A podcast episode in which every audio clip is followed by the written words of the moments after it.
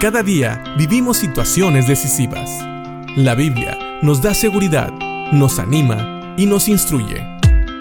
Impacto Diario con el doctor Julio Varela.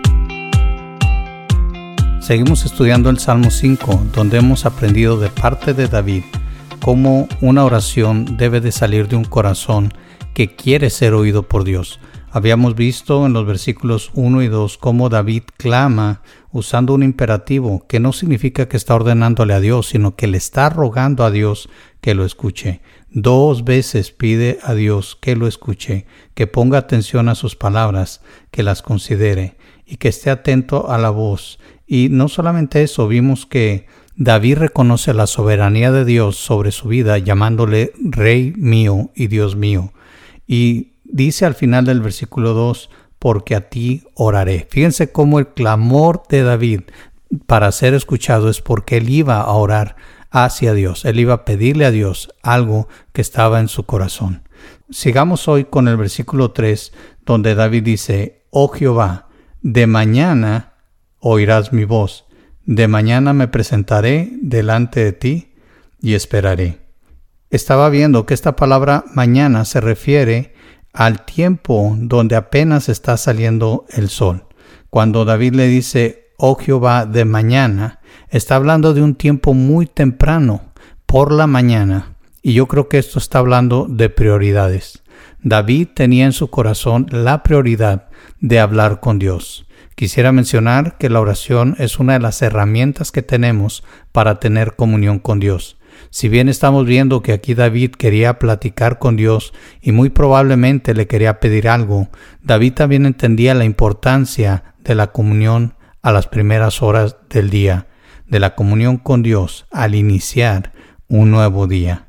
Pero quiero que también pongamos atención en lo siguiente. David habla de presentarse delante de Dios. Dice, oh Jehová, de mañana oirás mi voz. David quería estar con Dios, quería platicar con Él. Y le dice, de mañana me presentaré delante de ti. No sé si alcanzas a captar lo siguiente.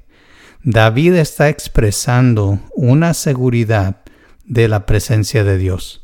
Él dice, de mañana me presentaré delante de ti. Esto es muy importante. Mencionábamos antes que cuando oramos tenemos que saber que hay un Dios, tenemos que reconocer que Dios existe y tú tienes que saber que donde quiera que estés, ahí está Dios. Tienes que saberte en la presencia de Dios, tienes que saber que cuando abras tu boca, Dios te va a escuchar. Tienes que tener esta seguridad en tu corazón y tienes que también darle prioridad, darle prioridad a tu comunión con Dios. Dice David, de mañana me presentaré delante de ti y esperaré. Y quiero terminar con esta última frase, esperar. Sabes, esta frase en el hebreo significa fijar mis ojos. David está hablando de fijar los ojos. Después de orar, parece ser que David dice, voy a fijar mis ojos en los cielos esperando que algo ocurra.